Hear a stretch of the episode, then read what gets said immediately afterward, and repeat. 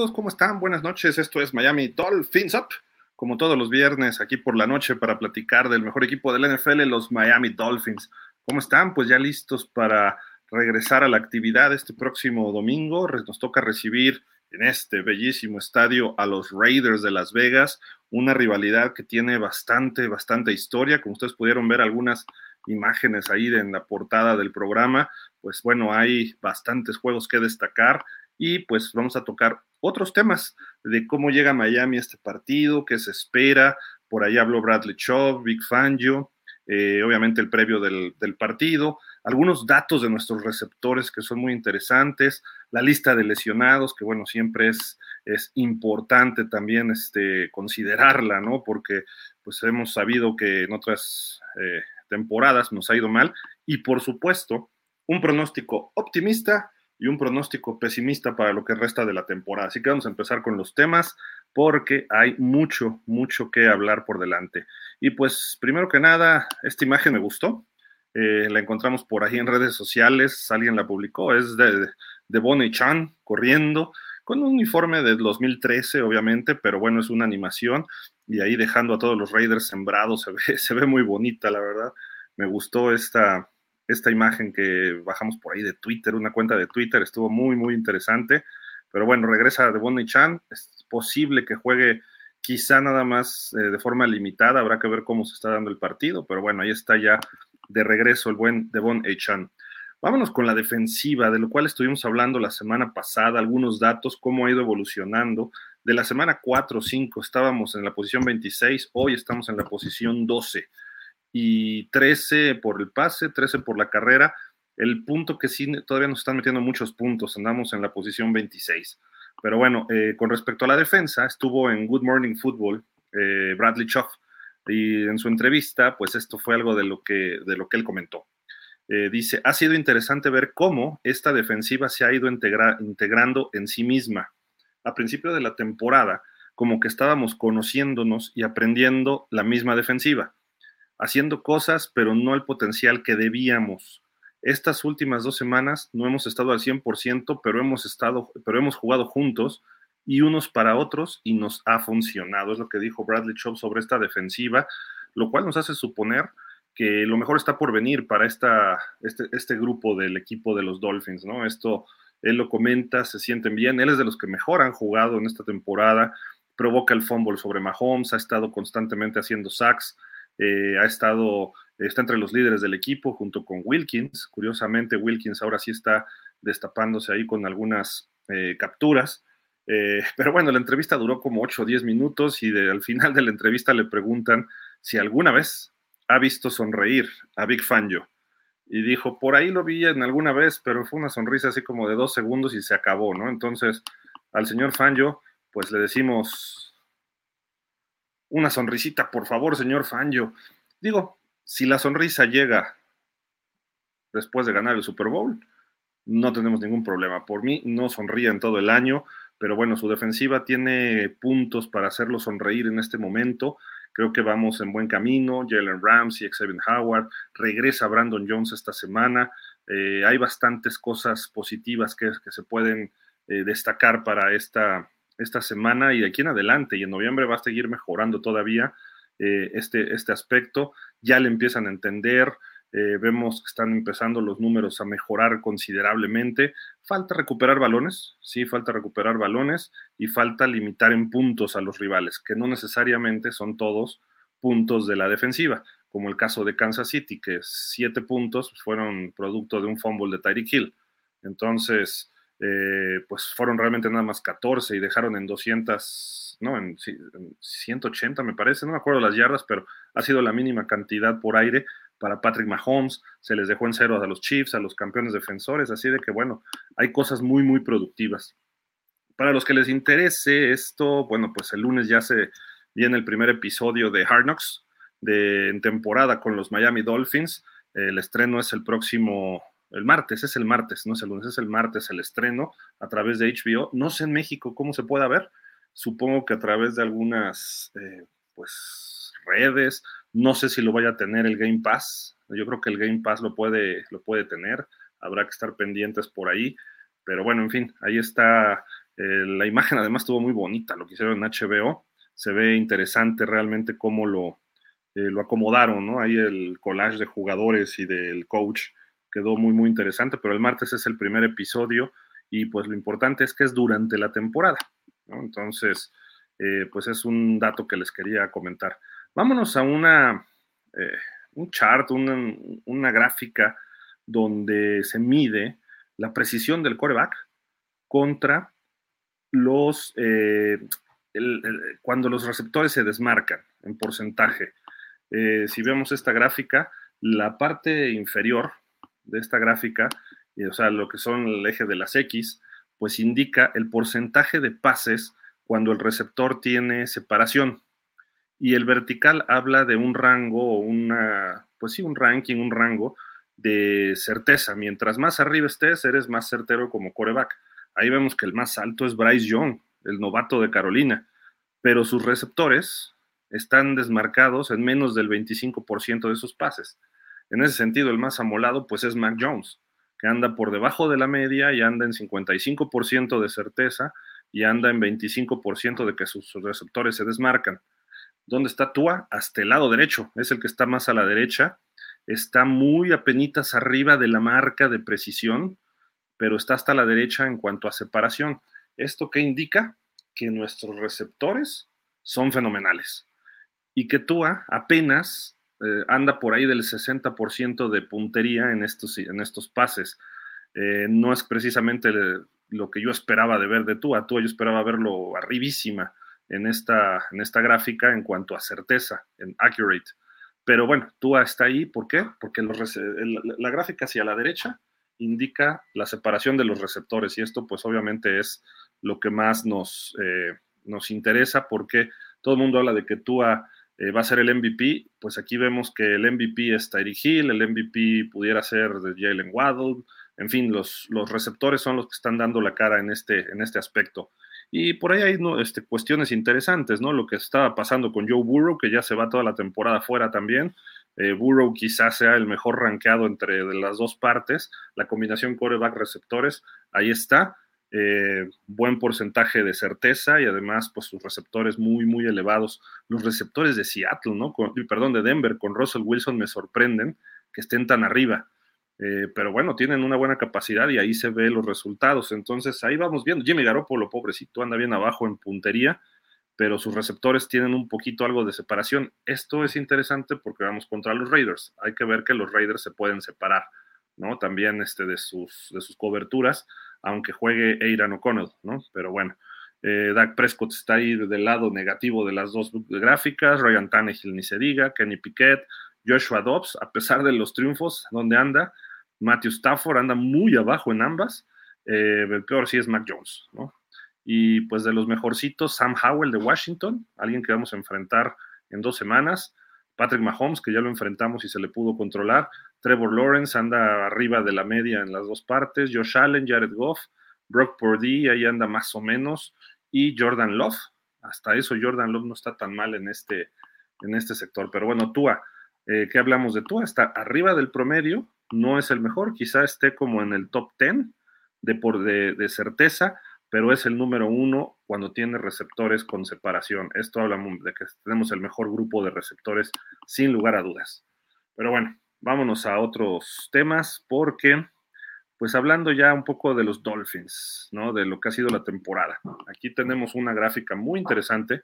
El cuadro grande es la conferencia americana, el chiquito lo puse así nada más precisamente para, eh, pues, que sea una referencia a la nacional y no tener que hacer otro gráfico. Pero bueno, ahí vemos los líderes divisionales por semana. La división de Miami inició los Jets, la primera semana era el líder, pero prácticamente Miami ha tomado el control de este sector, del este de la americana, desde la semana 2, por ahí cuando perdimos con Buffalo, pues sí, los Bills tomaron el liderato, pero a la semana siguiente Miami ya lo había recuperado.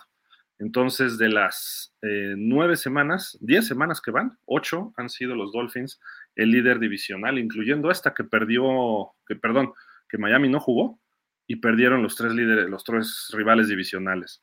Por otro lado, bueno, ahí vemos que Kansas City es otro que tiene 8 de 10, los Jaguars 8 de 10, los Ravens tienen 7 de 10, Pittsburgh tuvo por ahí dos semanas y Cleveland la primera. Y en la nacional vemos que 7 de 10 los ha tenido Detroit. En, el sur, bueno, sí es una pachanga. Casi, casi todos los equipos, no más falta Carolina ahí. Pero bueno, el que más eh, semanas ha estado arriba ha sido Atlanta. Filadelfia, 8 de 10. San Francisco, 8 de 10. Así son los líderes divisionales. Miami está entre los eh, líderes y esto es un buen augurio porque nos puede llevar a tener una temporada de campeonato divisional, lo cual no tenemos desde el 2008 cuando aquella temporada de la famosa eh, Wildcat, ¿no? Entonces, por ahí se ve algo positivo. Eh, justamente antes de ir con el juego de los Raiders, eh, algunos detalles nada más, porque ya ustedes ya lo hemos platicado en la semana, qué se necesita, qué no se necesita y todo lo demás. pues hay una situación que quiero platicar con ustedes, porque viene precisamente la segunda mitad de la temporada para los Dolphins. Y pues, ¿cómo estamos? Aquí está lo que es los Dolphins. Marca de 6-3, ahí están los partidos, ganados, perdidos, etcétera, ¿no? Ya lo sabemos de memoria, lo hemos repasado mil veces. Ahí está clarísimo cómo van los Dolphins. Esto es lo que ha pasado. Se le gana a los Chargers, se le gana a los Pats, se le gana a los Broncos paliza, luego se pierde paliza con Buffalo, se le apalea a los Gigantes, bueno, se le gana convincente a los Gigantes, se gana convincente a los Panthers, se pierde cerradón de alguna forma con Filadelfia, se le gana a los Patriots tranquilamente y se pierde cerrado con Kansas City. Ese es el 6-3. Pero de aquí justamente vamos a pasar a mi pronóstico, mi pronóstico optimista. Vamos a empezar por el optimista. Eh, vamos a empezar por, sí, por el optimista. Vamos a empezar por el optimista. Primero lo bueno.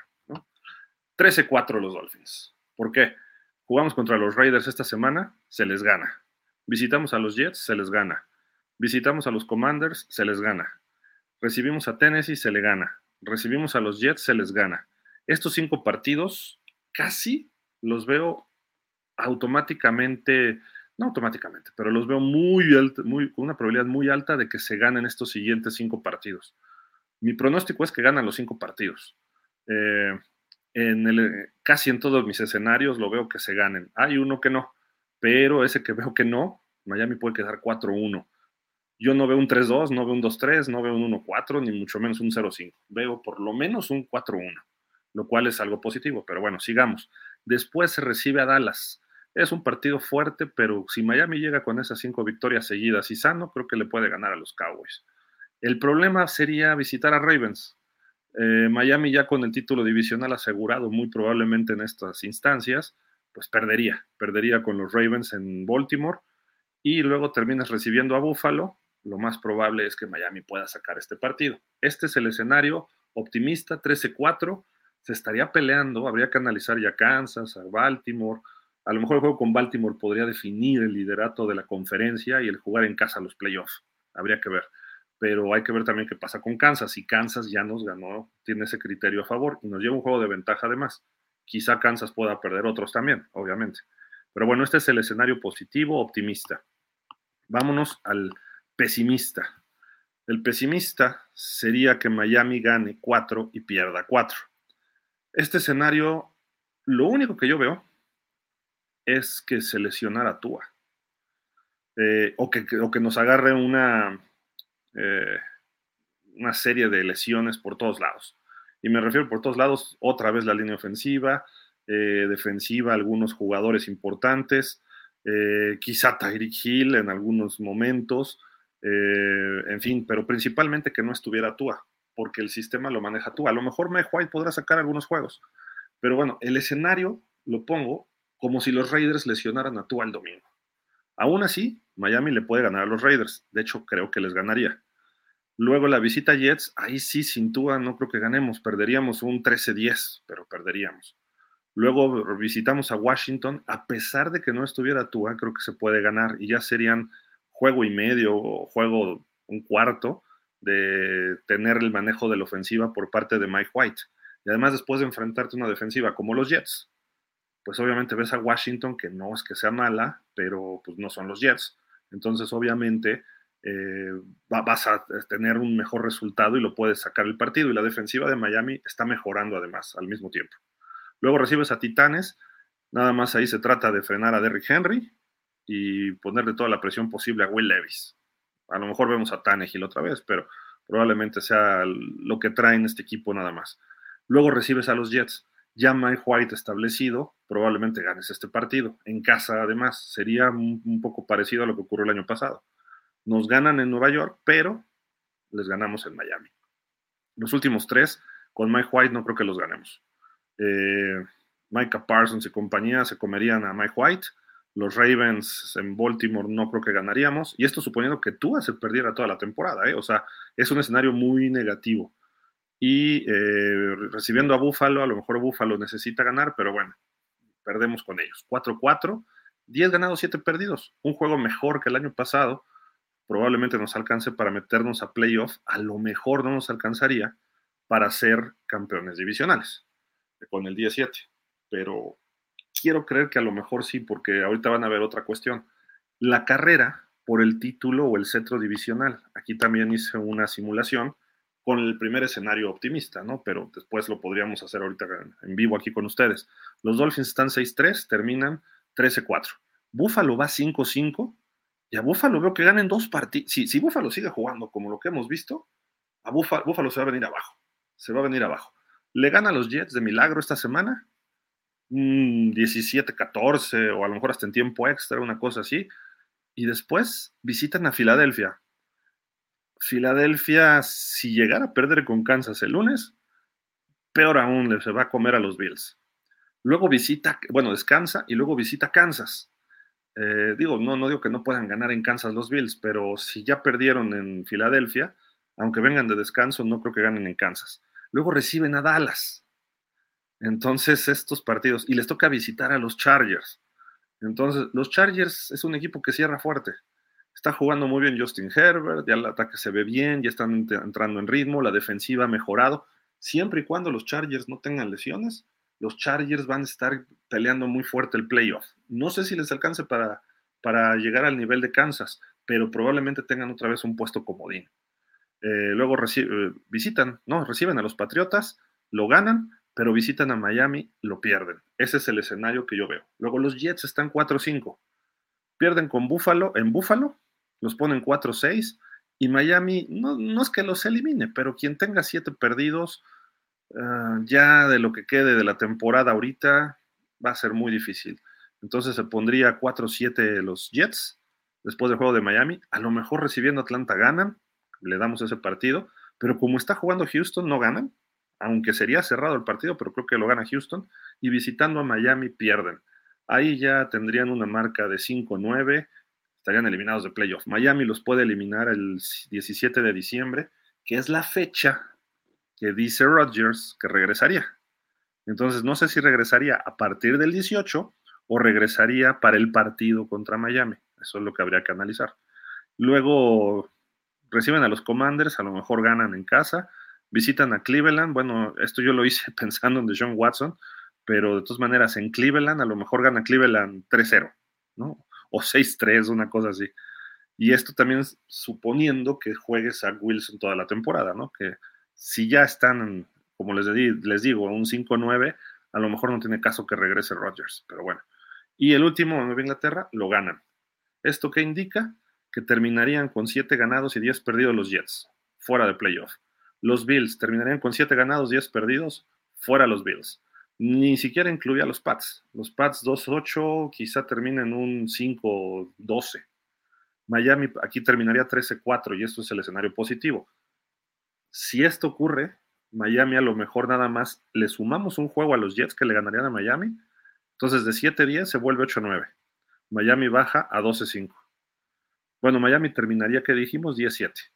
Y solamente perdería con, eh, bueno, perdería con Jets uno y con los Bills otro. Entonces los Bills le sumamos uno y a los Jets le sumamos otro, nada más. Entonces Miami quedaría con un 10-7, los Bills quedarían con un 8-9 y los Jets quedarían con un 8-9.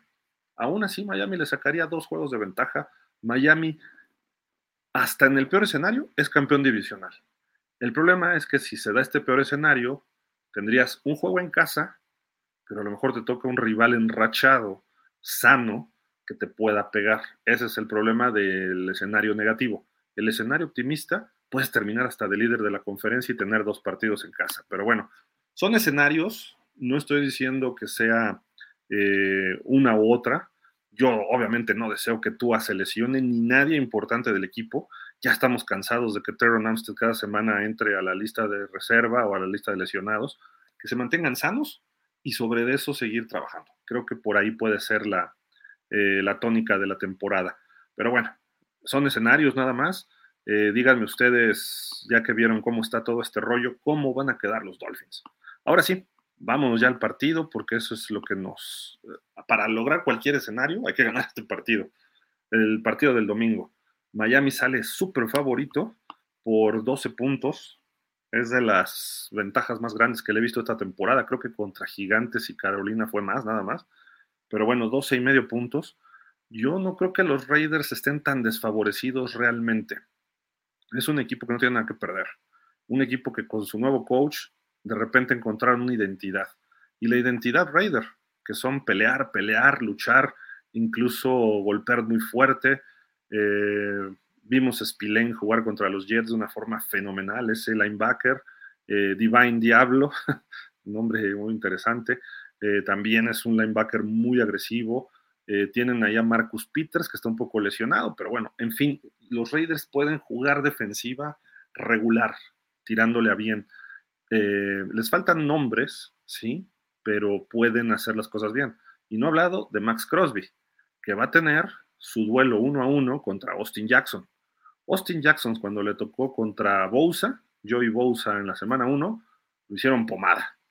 Entonces, cuidado con Max Crosby, porque Max Crosby puede generar eh, sacks, puede generar fumbles, puede generar mucha presión sobre Tua y eso puede terminar de mil formas y negativas para Miami. Entonces, ahí está la clave del partido, que Austin Jackson, aunque tenga apoyo, pero que pueda de alguna forma frenar a, por lo menos detenerlo 3, 4 segundos para que Tua se deshaga del balón. Puede ser apoyado con Ingle, puede ser apoyado con el guardia derecho, a ver quién juega en lugar de Robert Hunt, que probablemente no juegue. Entonces, por ahí pudiera ser la, una de las claves para este juego. La serie histórica está empatada 18-18-1 y ahorita vamos a recordar algunos juegos. El juego es a las 12 en Hard Stadium. Miami tiene la ventaja de estar en casa, va a salir de blanco, los Raiders de negro. Esperemos que haga mucho calor y que le pegue el sol en esos jerseys negros y que se estén achicharrando los pobres Raiders y que Miami tenga 2, 3 grados centígrados menos por los jerseys blancos. Em, el último juego, pues ahorita vamos a ver una imagen, que es la imagen que definió ese partido pues fue precisamente una interferencia que nunca marcaron los oficiales y perdimos en tiempo extra, 31-28. Pero los Dolphins han ganado dos de los últimos tres y ahí les va el dato, ocho de los últimos diez. O sea, se les ha dominado a los Raiders bastante los últimos diez enfrentamientos. Eh, esta serie, pues sí, empezó muy favorable del lado de los Raiders. Eh, los Raiders en los 60 tenían equipos muy competitivos, sin ser de los mejores, pero nos ganaron los cinco primeros, del 66 al 69, nos ganaron cinco y les empatamos uno, que fue el segundo del 69. Hasta que llegó Shula, Miami ganó el primero en temporada regular. Los vimos en playoff y nos eliminaron los Raiders. Esto fue en ronda divisional, me parece. Sí, fue en la ronda divisional. Luego, en el 72, 71 y 72 no los vimos. En el 73 sí, y volvimos a perder con ellos, a pesar de que fue una de, las, una de las dos derrotas nada más de esa temporada, pero en playoffs Miami se desquitó y les gana el juego de campeonato, y es donde Miami pasa al Super Bowl 8 y le gana a los vikingos de Minnesota. En el 74 todo iba muy bien, pero de repente se aparece Ken Stabler en el Coliseo, se había ido Sonka, se había ido eh, Paul Warfield, se había ido Jim Kick, Miami aún así tuvo muy buenas marcas y todo estuvo bien. Y en la ronda divisional se terminó la mini dinastía de los Dolphins que pintaba para más, pero el señor Joe Robbie no les quiso pagar a los señores, a estos tres señores, y pues se acabó, se acabó. Ya no pudo tener Miami otro título con ese equipazo del 72 al 70, del 71 al 74. Después vinieron más victorias, sobre todo en la era de John Madden y también de Tom Flores, hasta el 86 la serie llegó a estar 13 ganados, 2 perdidos para los Raiders. Luego 14-3. Pero a partir de ahí empezó Miami a remontar y Miami ganó después cantidad de juegos consecutivos, la mayoría en Oakland. Entre el 97 y el 2005, Miami ganó todos los juegos de temporada regular en Oakland. Lamentablemente perdimos uno en playoff y feo. Luego los Raiders ganaron un partido en Miami, que fue en el 2007, si no mal recuerdo, fue el partido de Dante Culpepper. Y después de ese, del 2008 al 2014, Miami, otros cinco ganados consecutivos. Los Raiders ganan en el 2017 en Miami, un domingo por la noche, si no mal recuerdo, con Derek Carr, etcétera. Pero vuelve a ganar Miami los dos siguientes para tomar ventaja 18-17 en la serie. Es donde les digo que hemos ganado 8 de los últimos 10 y el último se perdió en Las Vegas. En Las Vegas está Miami Raiders 1-1 en dos partidos muy cerrados. Entonces, pero bueno, así, así ha ido la serie y pues vamos primero con estos datos históricos, bueno, fotos históricas. La foto de la derecha es el señor Joe Auer.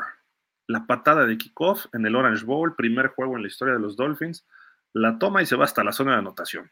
¡Pum! Touchdown. Después ganaron los Raiders. Pero, este, digo, los Dolphins eran una franquicia nueva, solo pudieron anotar un touchdown el resto del partido y perdimos 23 a 14. Pero bueno, ahí está ese dato histórico.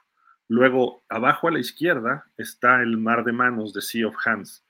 Eh, Miami iba ganando, le dio la vuelta 26-21, quedaba poco tiempo en el reloj. Ken Stabler mueve el balón, juego de playoff, ronda divisional en Oakland, en el Coliseo.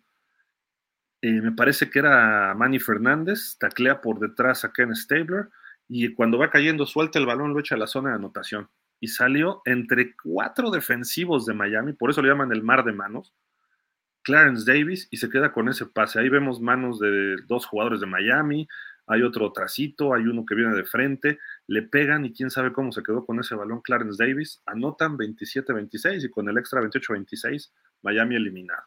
Y la foto de arriba a la izquierda es justo el último partido. Como ven, están tacleando a Will Fuller, el amigo de nuestro buen amigo Fer. Lo están tacleando y el balón todavía ni llega en la zona de anotación. Eso se llama interferencia de pase y es primero y gol en la yarda 1. Jacoby Brissett no puede hacer el primero y 10. Se conforman con un intento de gol de campo. Había, en el tiempo extra había anotado gol de campo primero los Raiders. Miami en esta serie inició muy acorralado y en una cuarta oportunidad y como 23 completó un pase con Gesicki y Brissett, hicimos el primer día, salimos y luego viene esta jugada.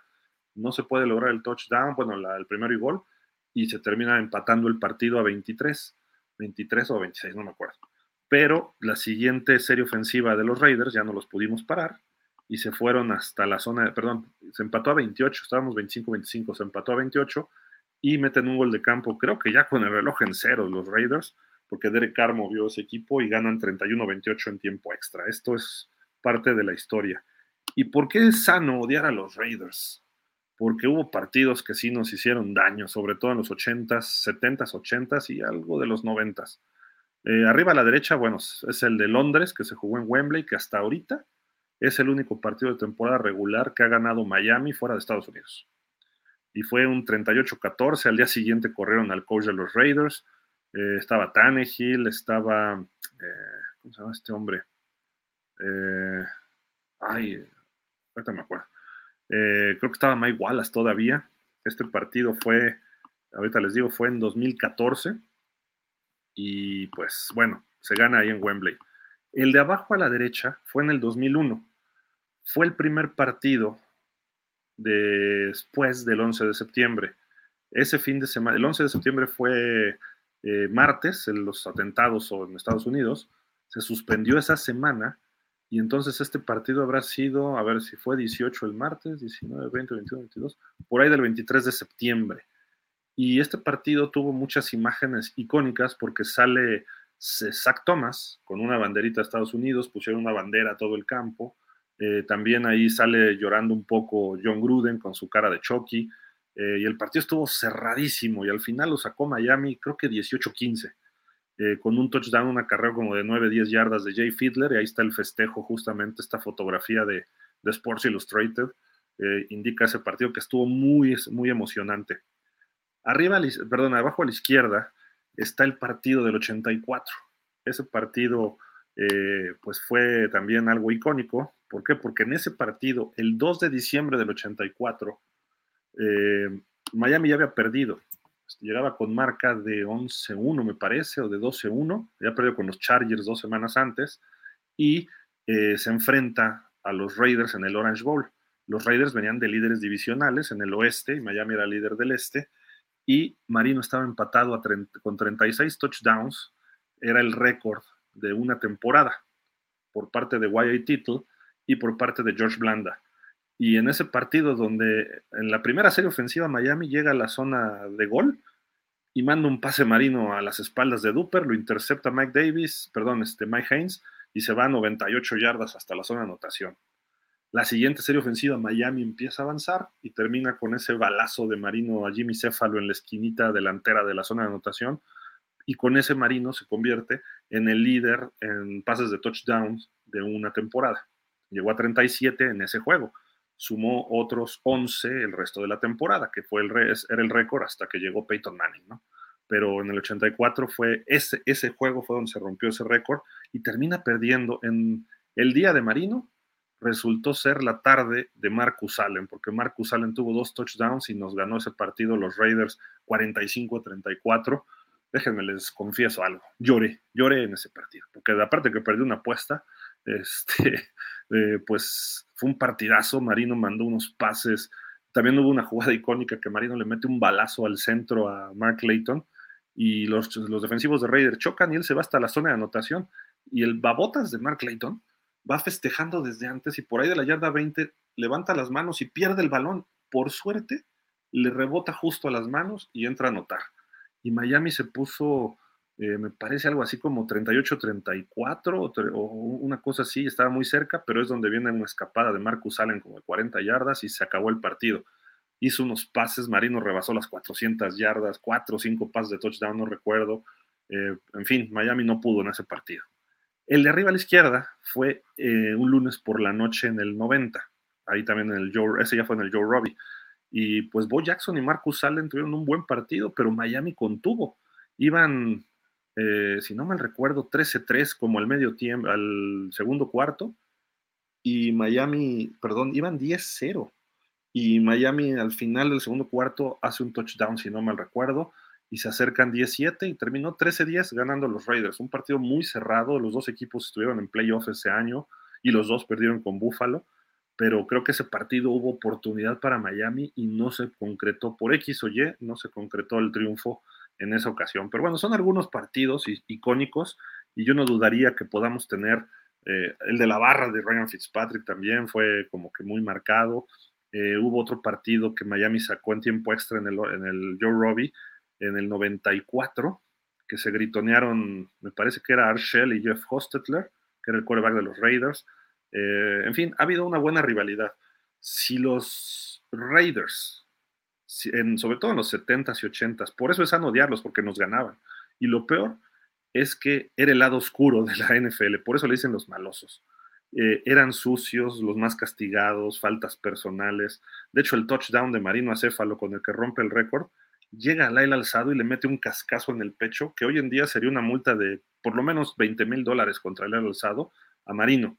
Marino se levante con el jersey todo chueco, así como que, ah", pero aguantó, porque Marino era un estaba segundo año joven, grande y fuerte, ¿no? Pero le puso un golpe que si se lo dan a Jared Goff, a Tua, a Carson Wentz, a quizás hasta Montana en esas épocas, ninguno se hubiera levantado, ¿no? Y, pues eran, así los Raiders, era el choque de la fuerza, ¿no? Eh, los equipos, y John Madden decía, todo el mundo dice que somos un equipo sucio. Pues sí, sí lo somos, decía, sí, sí lo somos. Era, es parte de su esencia. Eh, Matt Millen decía, eh, la primera regla en los Raiders está permitido hacer trampa. La segunda regla, lee la primera regla. Y pues recordemos a, Lester Hayes que se ponía el stickum en las manos, igual que Fred Bilitnikov, se lo ponían en, las, calcetas y se embarraban así, entonces llegaba el balón y se les pegaba. ¿no? Eh, y Miami, Don Shula, parte del, presidía incluso el comité la comisión de competencia del NFL él siempre estuvo haciendo cosas mejores por la NFL y esto pues era lo contrario, el, lado oscuro contra los Jedi, ¿no? Y los Jedi eran Miami. Eh, y los Raiders era además el equipo que contrataba a los viejitos que todo el mundo desechaba, eh, como Lyle Alzado, en su momento Ted Hendricks, em, Jim Plunkett, Cliff Branch, eh, en fin, ese tipo de jugadores eran los que le redituaban a los Raiders. Tenían sus selecciones, Howie Long, Marcus Allen, ¿quién más déjenme ver así de selección de pick? Principalmente ellos, ¿eh? no había tantos tampoco. Eh, y, en, los 70 era Ken Stabler, Dave Casper, eh, Arshell, Gene Opshaw, antes Jim Otto, el centro, o sea, era un equipo de, prestigio que se daba al tú por tú con los Steelers que también eran medio cochinones. esos sí eran, sálvese quien pueda, ¿no? Esos partidos. Pero bueno, eso es un poco de la historia y por eso es muy sano odiar a los Raiders y disfrutar este partido contra los Raiders y ojalá y se pueda ganar y ahí sí disfrutarlo. Eso es lo, bonito de esta rivalidad contra los Raiders. Y bueno, ¿cómo llegan los equipos? Me refiero a lesionados. Eh, los Raiders, pues ahí está su, su reporte de lesionados. Esto es importante porque Adam Butler ya entrenó totalmente hoy, igual que ayer. Max Crosby limitado. Ojo, Max Crosby limitado y tiene un problema en la rodilla. Esto, digo, yo prefiero ganarle a un equipo completo y más de sus estrellas, pero si no están al 100%, pues te ayuda. Quieras o no, te ayuda. Divine Diablo. Sí, el Diablo Divino sería la traducción. Problema de tobillo, ya entrenó también completo. Nate Hobbs, un corner, entrenó también al full hoy. Eh, Colton Miller, este también es uno de los estrellas, uno de los mejores linieros ofensivos. Eh, estuvo limitado. Eh, on specified es lo que todavía no le han puesto una etiqueta para el juego. Entonces puede jugar, puede no jugar. Prácticamente están todos cuestionables ahorita, salvo que alguien diga out, que creo que no es el caso. Luego Dylan Parham es un guardia también interesante, ya estuvo limitado. Marcus Peters quizás es su mejor corner y también limitado, junto con Amik Robertson, que también es uno de los buenos corners, ya entrenó al full, quiere decir que ya libró el protocolo de conmoción. Eh, los otros tres, creo que Van Rotten más o menos también es un jugador importante, estuvo limitado y paren de contar, ¿no? Entonces, bien, eh, Miami, pues incluso yo no veo tanto problema si estuvieran totalmente sanos. Creo que Miami es mejor equipo hoy, hoy que ellos. Eh, vamos a enfrentar un coreback novato, Aidan O'Connell. no ha jugado mal, pero tampoco ha jugado bien. Entonces, Miami enfrentó a Patrick Mahomes la última vez y lo limitó en la segunda mitad. Eh, prácticamente no hizo nada en la segunda mitad Patrick Mahomes. Se fue en cero puntos, hizo dos, tres primeros y diez. Estaba desesperado, no encontraba a quién tirarle, mucha presión, le provocaron un fumble, en fin. A Patrick Mahomes, el mejor quarterback del NFL. Creo que Aidan O'Connell va a pasar una tarde muy mala en Miami. Esa es mi impresión. Eh, luego, la defensiva pues bueno, vamos a ver primero a Miami. Vamos a ver primero a Miami cómo están sus lesionados. Eh, oficialmente todavía no hay nadie fuera. Ya mañana veremos eh, quién está fuera, quién puede estar fuera y quién no. Claypool no entrenó, seguramente no va a jugar. Robert Hunt tampoco entrenó en toda la semana, probablemente no vaya a jugar. Tiene un problema en el tendón de la corva. Creo que sería el primer juego que se pierde Hunt. Eh, aunque él dijo que está dispuesto a jugar, pero comentó algo Mike McDaniel, que dijo, todos los jugadores quieren jugar, aunque estén al 75%, ellos creen que están al 90% y te van a decir que están al 90, 95%. Entonces, pero dijo, pues vamos a ver. Entonces quiere decir que es como una decisión de juego, de día de juego. Yo considero que sí sería importante tenerlo, pero si está al 100, bueno, al 95 que él dice, ¿no? Pero como que dio a entender los porcentajes este mismo Mike McDaniel. Robert Jones, yo sí creo que no vaya a jugar, está fuera. Devonny Chan ya entrenó al full, así de que creo que sí lo vamos a ver. Mi idea, o lo que yo veo, es que no creo que juegue al full, sino va a entrar a lo mejor en ciertas situaciones nada más, para empezar a reengancharse. Pero no, no, no veo la necesidad tampoco de arriesgarlo, salvo que le seleccione Monster o no esté funcionando Wilson o algo así. Eh, pero bueno, ojalá y lo veamos jugar y que sume algunas yarditas. Braxton Berrios estuvo limitado, pues él creo que va a jugar. Alec Ingold también va a jugar y más porque es contra su equipo. Creo que para él este partido lo marcó desde que salió, ¿no? En el calendario, entonces voy, voy con todo. Aunque estuvo limitado, creo que vamos a ver a Ingold. Durham Smithy, creo que ya deberíamos verlo, ¿no? Y tiene un problema en el tobillo, ojalá esté. ¿Quién creen que está aquí? Terron Amstead, limitado. Y eso también es grave. Pero bueno, Terron Amstead siempre está así y juega. Creo que lo necesitamos. Pero bueno, esperemos que, que esté bien y que juegue bien. Tyreek Hill, eh, limitado, tiene un problema en el pie, pero bueno, se ha visto y él no se va a perder un partido porque va por las 2.000 yardas, salvo que realmente esté... Eh, todos los jugadores están lastimados o golpeados. La lesión es lo que te limita para eh, faltar a un partido. Y Tyreek Hill es de los que juegan lastimado siempre. Raheem Monster, mismo caso. Salvo Ahmed entrenó completo, Jevon Holland entrenó completo y Jalen Phillips entrenó toda la semana, estuvo completo. Entonces, probablemente de Devon Chan para abajo, la mayoría estén. Robert Jones, Hunt y Claypool probablemente no los veamos. O sea, y menos a Hunt, creo que Hunt no lo vamos a ver. Entonces ahí está cómo llega Miami a este partido. Pues, eh, repito, la clave va a estar en frenar a Max Crosby, que nos puede generar problemas. Eh, y hay otros jugadores que pueden hacer daño. También les gusta mandar blitzes. El coordinador defensivo es Patrick Graham, que alguna vez fue coordinador de nosotros, y de repente lanza sus blitzes. Entonces Tua tiene que tener cuidado, porque vimos que con los blitzes no pudo contra Kansas.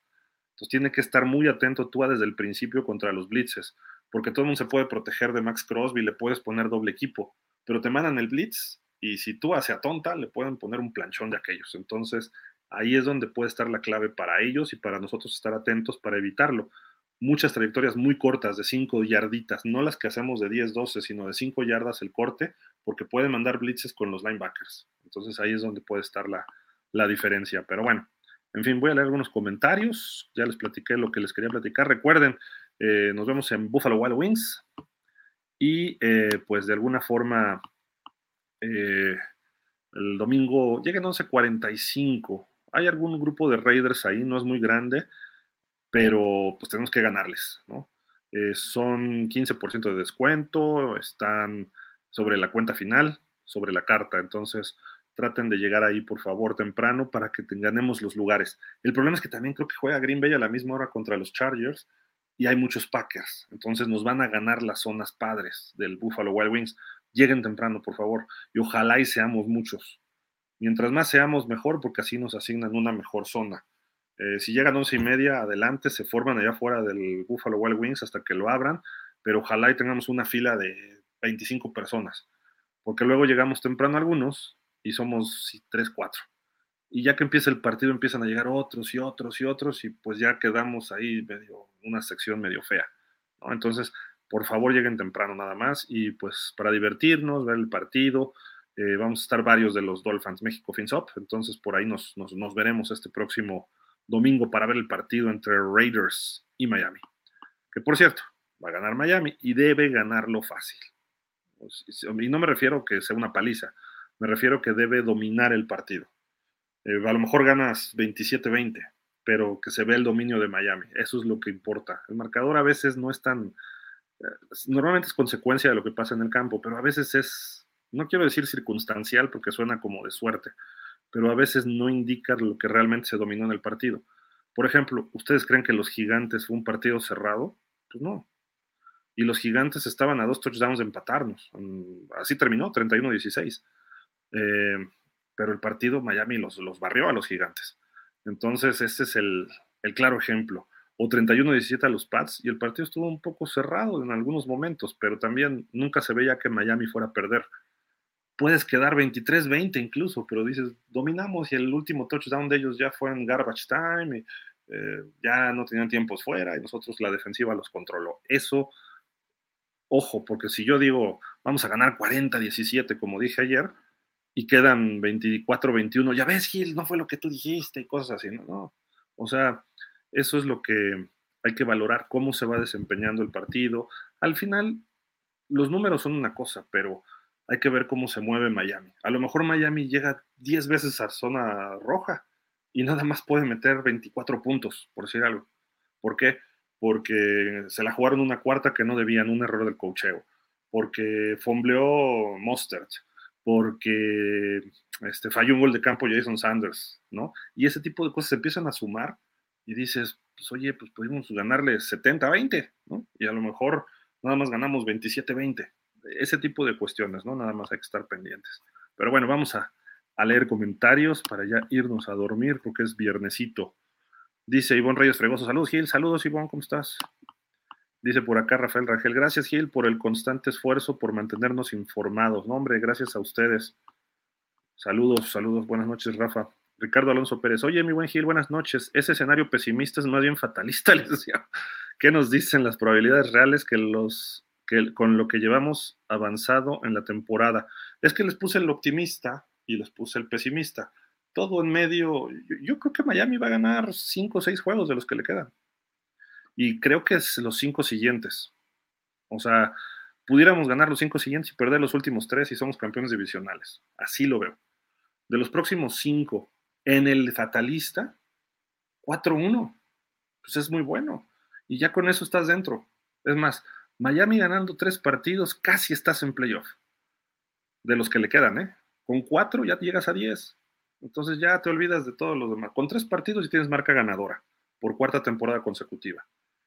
Que puede ser en tres semanas. Le ganas ahorita a Raiders, le ganas a los Jets el próximo viernes, le ganas a Washington y luego tienes a los Titanes y a los Jets otra vez.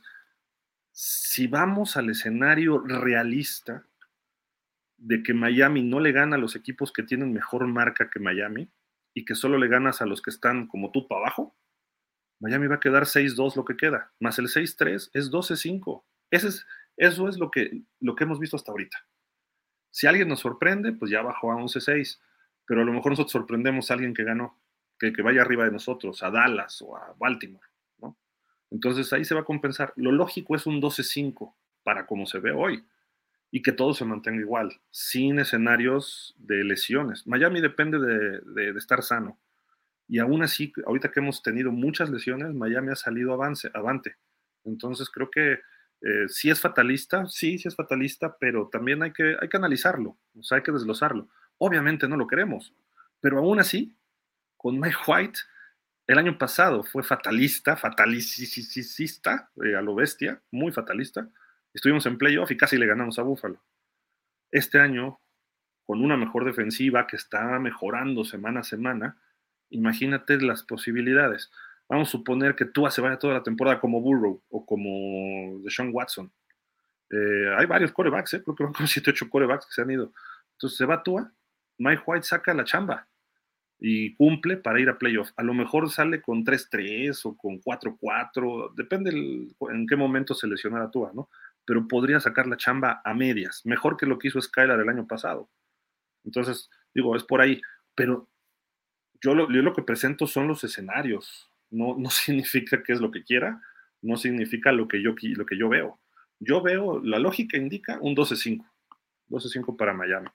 Eh, lo ideal es un 13-4 lo pesimista es un 10, 10-7. Ahorita, como estamos ahorita. Jorge Humberto, hola, buenas noches, Don Gil, ¿cómo está? Mi escenario es 5-2, final 11-6. No, pues sería 6-2, ¿no? Faltan 8 juegos. Pero bueno, el optimista 6-1, final 12-5, campeón divisional. Y mi sueño 7-0, 14-3. Y somos primer sembrado 1 de la AFC y recibiendo en casa. No, bueno, con 13-4 para arriba, muy probablemente seas el sembrado número 1 Kansas tiene juegos un poco más complicados que Miami, creo, ¿eh? Entonces, se puede dar. Y no sé, si le ganamos a los Ravens, pues obviamente ahí tienes más posibilidades. Tomcat Hero dice, buenas noches, ¿cómo están las elecciones del draft para el 2024 para Miami? Pues van a estar bajas, porque Miami va a estar en playoff. Miami va a estar del pick 22, no, ¿cuántos califican? 14, del 20 para arriba. Hay una primera ronda, hay una segunda ronda, tengo entendido, y creo que dos terceras, algo así. Entonces, pues, va a tocar una ronda baja. Si quieres un jugador estelar, tienes que hacer algún trade. No hay de otra forma, ¿no?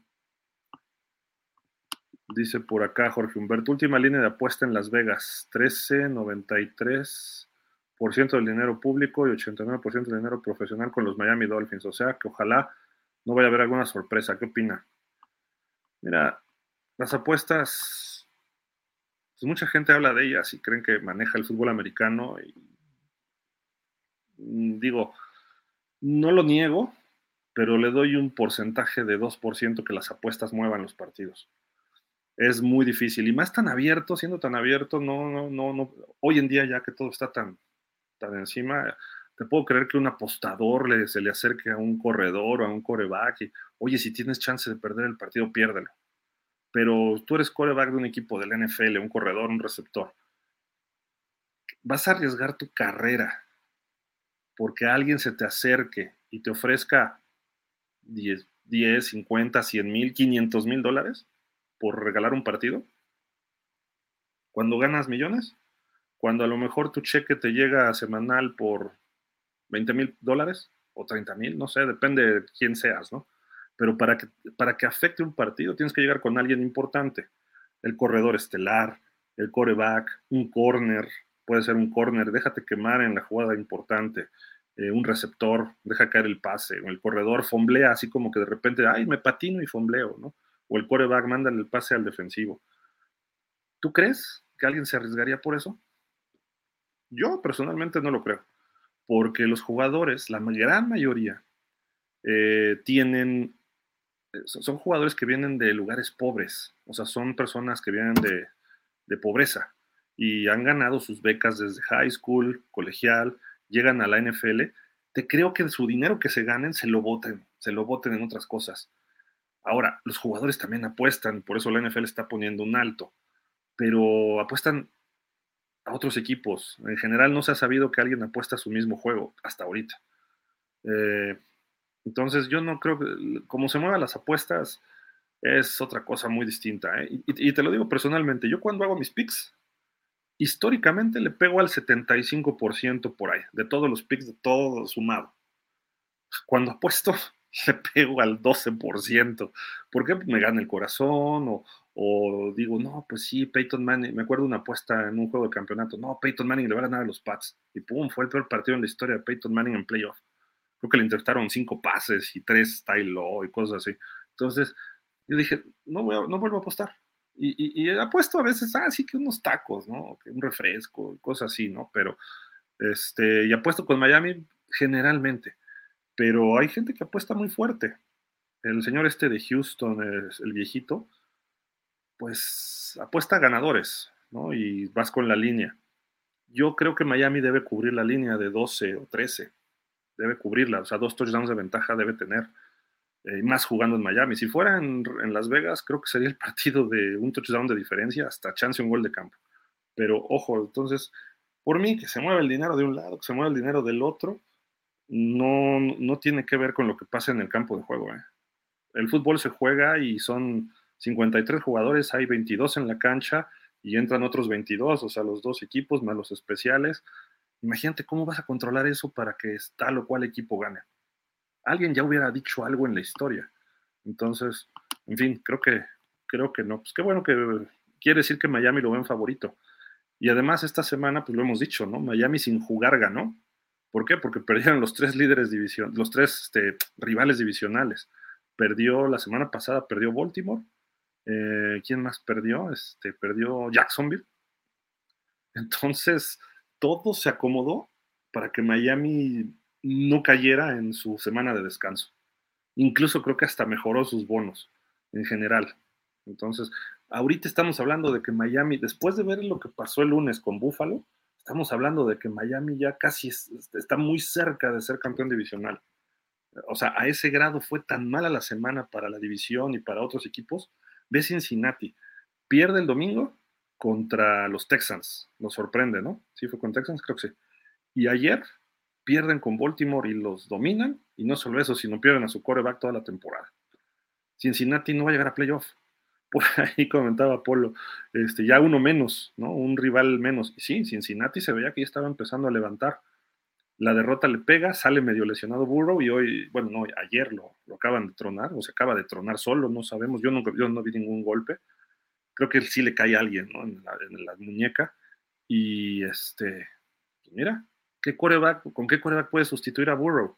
Con ninguno. Si nosotros tenemos problemas para sustituir a Tua, que es un coreback de muy de su sistema y que de ahí no lo saques, Burrow, que es un élite, ¿con quién lo sustituyes?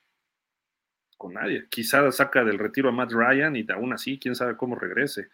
Trata de hacer este. Pide a los Titans que corten a Tannehill y llévatelo, pero aún así Tannehill no va a salvar la chamba. Eh, no, no veo quién pudiera salvar a los, a los Bengals esta temporada sin Burrow. Y su coreback que tienen, pues no. No, no, no le veo. Pero bueno, Omar Saurigil, uno de los mejores cuando Miami gana con el pase de Fitzpatrick, con el castigo de la barra y el gol de campo. Sí, por un puntito fue, si no recuerdo, fue 26-25. Partidazo el año de la pandemia, el 20. Primera temporada en ese estadio para los Raiders. Jorge Humberto se dice en el era el Keichan será decisión de juego y que le darían una semana más para su recuperación. Usted que, usted que ha investigado, Don Gil, pues lo mismo, ¿eh? Yo, yo creo que no va, o sea, si juega va a jugar muy poco. Eh, por ahí algo comentó también McDaniel, que a lo mejor jugaría un ratito. Si el partido va ganando tranquilo, pues lo metes para que se empiece a soltar y que otra vez tenga algo de golpeo. ¿Por, ¿por qué? Porque la semana que entra con los Jets probablemente sí lo necesitemos. Necesitamos el 1-2 de corredores al full. Y digo 1-2 podría ser 1-2-3 con Jeff Wilson. O sea, yo, Jeff Wilson, creo que es un gran jugador. Es un clon de Mostert, entonces lo veo por ahí. Dice Ricardo Alonso Pérez, Miami 28, Raiders 17. Hay que empezar a traer a raya a los rivales en menos de 20 puntos. Y Miami va a quedar 12-5 y segundo de la conferencia. Sí, puede ser. O sea, es, esa marca es muy, muy viable. ¿eh? Creo que es la lógica. Ese es el escenario muy realista, 12-5. A lo mejor le alcanza ¿eh? para ser el número uno. Habrá que ver qué pasa con Kansas. Ricardo Alonso, yo lloré en la derrota de Miami en el 17. Teníamos el momento del partido aún al inicio de la segunda mitad. Acuérdate que Fulton Walker al inicio del tercer cuarto, luego vino la escapada de Riggins. Bueno, lo de Walker fue en el segundo cuarto. Eh, Miami anota primero con el pase a Céfalo de 76 yardas y meten un gol de campo por ahí los, este, los Redskins, nosotros metimos un gol de campo, nos empatan a 10 y cuando nos empatan a 10 en el segundo cuarto viene la patada y se va a 98 yardas Fulton Walker. Fue la primera, la primera devolución de kickoff en la historia del Super Bowl para touchdown. 17-10 y al final, la última serie ofensiva del segundo cuarto, Taisman mueve al equipo y sacan un gol de campo. Nos vamos arriba 17-13 al medio tiempo. Y en la segunda mitad anotan rápido por ahí los, eh, los, los, Redskins y se nos trepan 20-17. Y por ahí ya en el cuarto cuarto viene una jugada que, en el tercer cuarto, perdón, en el tercer cuarto, Woodley no completó un solo pase en la segunda mitad, se fue 0 de 9 y una intercepción. Que la intercepción fue medio interferencia, pero bueno, en fin. Este, el caso es que vi una jugada que Taisman manda un pase y lo batea a Bocamper. Y el balón se eleva, se eleva, se eleva y se va hacia la zona de anotación porque ellos estaban acorralados. Y Bocamper hace así y ya nada más le iba a caer. Quién sabe de dónde sacó tanta velocidad Taisman y se lanza y se lo tira al final. Íbamos arriba 20-17. Perdón, ya íbamos abajo 20, íbamos, no, sí, íbamos arriba 20-17, íbamos 20-17 perdiendo, perdón. Con eso le hubiéramos dado la vuelta 24-20 para llegar al cuarto cuarto y quizá el momento hubiera cambiado del partido. Y la salva, despejan, viene la intercepción de Woodley, este, Shula saca a Woodley en el cuarto cuarto, mete Strock, que tampoco pudo hacer nada, y después viene la carroza de Riggins, que, nos acabó de cuarenta y tantas yardas en cuarta oportunidad y una. Entonces, sí, sí, estoy, estoy totalmente de acuerdo contigo, fue un Super Bowl para llorar. Y peor el de San Francisco, ¿eh? Dice, y lo demás es historia. sí. Humberto, sigo confirmando mi score para el domingo. 45-13 Dolphins. Grandes juegos entre Stabler y Greasy, Plunkett, Marino y Marino contra la Garza enojada y Howie Long. Tom Flores contra Don Shula. Don Shula se fue contra pocos coaches con marca perdedora. Fue Madden, Tom Flores y me parece que Bill Parcells, nada más. Creo. A lo mejor creo que Don Coriel también, pero nada más. Y son los dos, tres equipos nada más que tuvieron marca ganadora sobre Miami en esas épocas.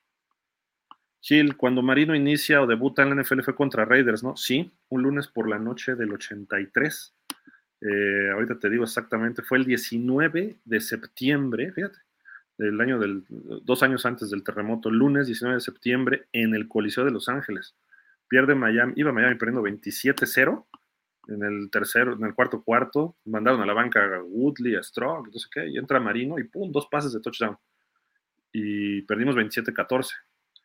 De hecho, Marino no podía, perdió los tres primeros Marino contra los Raiders en el 83, 84 y 86. Marino les pudo ganar a los Raiders hasta el 88.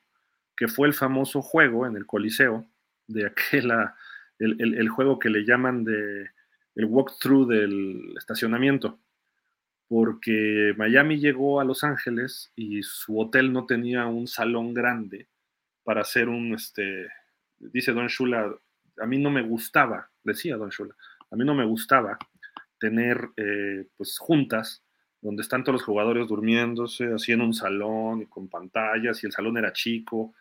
Y dijo, ¿saben qué? A ver, ¿dónde hay un espacio? Le dijo a sus coaches, acá tenemos un estacionamiento como de ocho pisos, y dice, vámonos a la azotea del estacionamiento, y ahí empezaron a hacer un walkthrough. En lugar de hacer dibujos de jugadas en la pantalla, a ver, bloqueas a este, bloqueas al otro, hicieron ahí, por ahí fotos famosas, y creo que algo de video de eso, y hay una foto donde está Marino ahí como que le están centrando el balón. El walkthrough es caminando, es un esqueleto, le decimos acá en México a veces.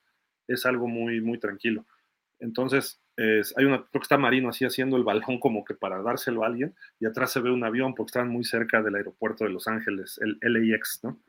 Ese, ese partido en el 88 fue el primero que gana Marino a los, a los Raiders, pero aún así ya estaba 1-3.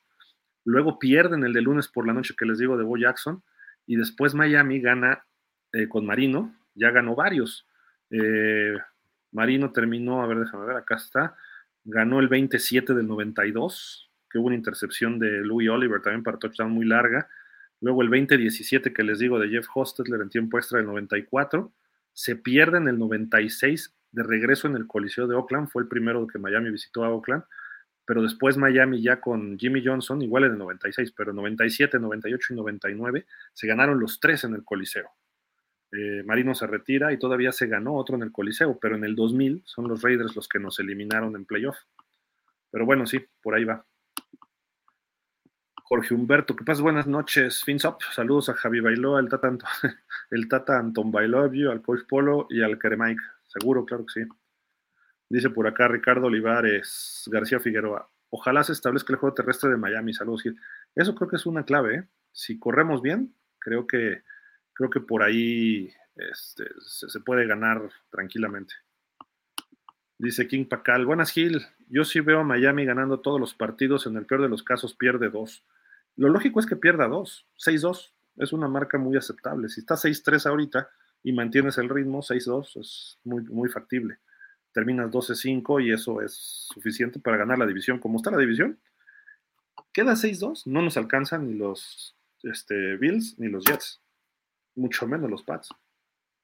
Entonces ya con eso sería la división. Y si ganas todos, bueno, pues excelente, ¿no? Quedarías 14-3. Creo que el año pasado hubo dos equipos de 14-3, ¿no? Filadelfia y San Francisco, si no me recuerdo. Sería el tercer equipo en quedar 14-3.